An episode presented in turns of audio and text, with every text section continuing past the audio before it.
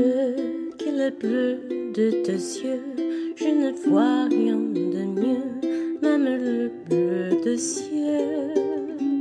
Plus blanc que tes cheveux dorés ne peut s'imaginer, même le blanc des plaies. Plus pur que ton souffle si doux,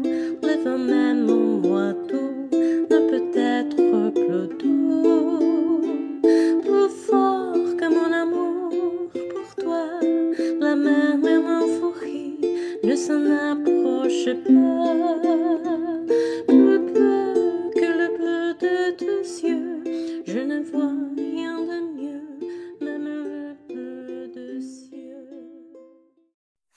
Tudo bem? Vamos falar hoje sobre as irmãs Fox.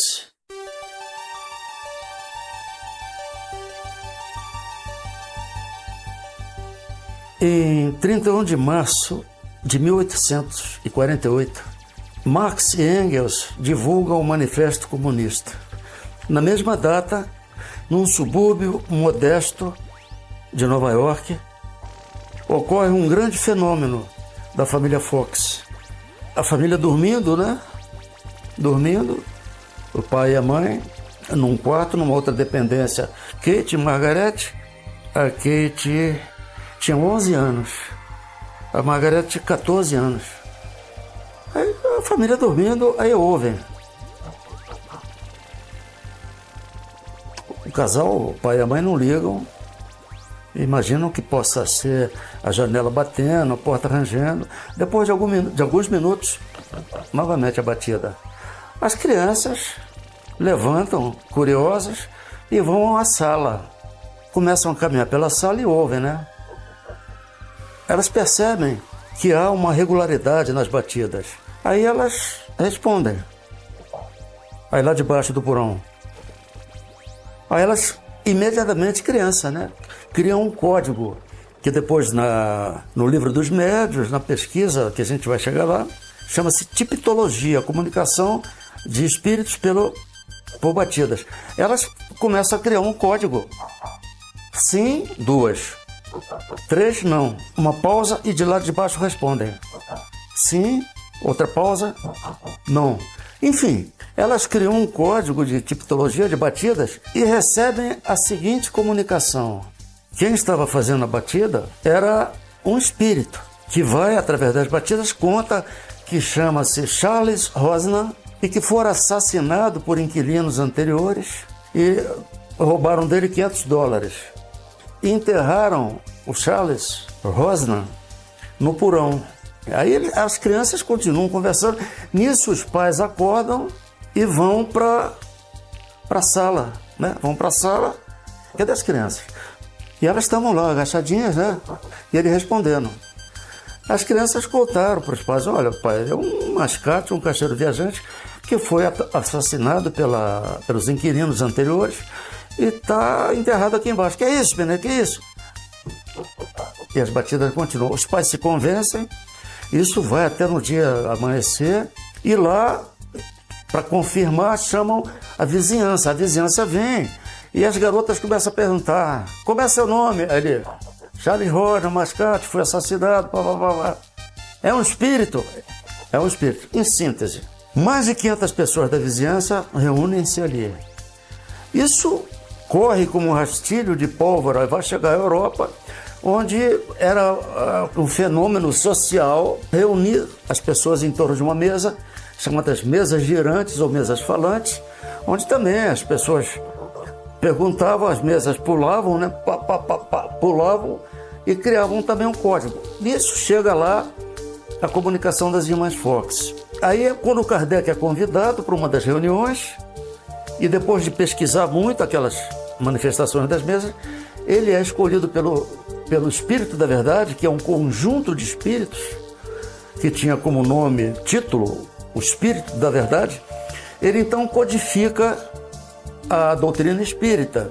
Mas como? A partir da, desse fenômeno incrível, como se fosse uma resposta à divulgação do Manifesto Comunista, porque foi na mesma data, 31 de março de 1848. Depois, quando Allan Kardec codifica a doutrina dos, do, dos espíritos, ele, ele classifica esse acontecimento como tipologia, assim como tem psicografia, evidência, clarividência, enfim, audiência. Ele classifica esse fenômeno das irmãs Fox como tipologia, comunicação mediúnica através de batidas. Muito bem. As meninas viram, ficam famosíssimas, né? Aí já surge empresário. Naquela época não se tinha muita ideia de, de espiritismo, né? Aquilo era um fenômeno que podia dar muito dinheiro. E leva as meninas para circo, aqueles teatros de, de, de, variedades, né? E elas vão lá e é curioso que houve uma época que as duas meninas mudaram de domicílio e essas batidas, para onde elas iam, as batidas acompanhavam as meninas. Porque descobriu-se depois que eram médios de efeito físico. Médios que são raros e que proporcionam manifestação de ectoplasmia, ectoplasma, materialização de objetos, aporte, transporte. Essas duas meninas eram simplesmente médios excepcionais. Aí levam para cá, levam para lá, até que uma delas, tadinha, elas não tinham, tavam, né, não tinham consciência da mediunidade, oferecem dinheiro para uma delas, para que elas negassem, né, os, os inimigos do, do, espiritismo. Olha, vocês neguem, que vocês que inventaram isso, vocês que instalavam o dedo do pé, dos pés, dos pés, coisa e tal. E uma delas aceita isso, embora, embora no final da vida, uma delas fica bêbada, fica, vira alcoólatra, mas no final da vida, é, as duas assumem e a Margarete dá um depoimento para Sir Conan Doyle, sim, o, o autor de Sherlock Holmes, que não acreditava nos fenômenos e passou a investigar os fenômenos de várias médios, de vários médios.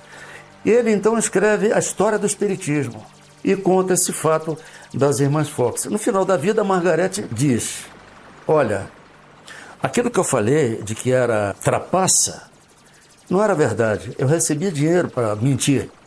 Na verdade, eram manifestações de um espírito chamado, chamado Charlie Rosna, que realmente descobriu-se depois ele for assassinado pelos inquilinos que ocupavam aquela casa. Então, o espiritismo deve muito às irmãs Fox. Aí o Kardec, através de, de, de médios também, crianças, as, as irmãs Baudin, ele codifica o livro dos espíritos, o livro dos médios, o Evangelho segundo o Espiritismo, depois Céu e Inferno e Gênese. Então esse fenômeno começa a acontecer na França, mas onde ele vai repercutir mesmo é no Brasil. É no Brasil, porque o Espírito da Verdade fala para Kardec: você não terminou, nem vai terminar sua obra. É preciso que outra, outra pessoa assuma essa tarefa. E quem é essa pessoa que assume essa bela tarefa? Chico Xavier que psicografa mais de 500 livros, mais de uma infinidade de psicografias.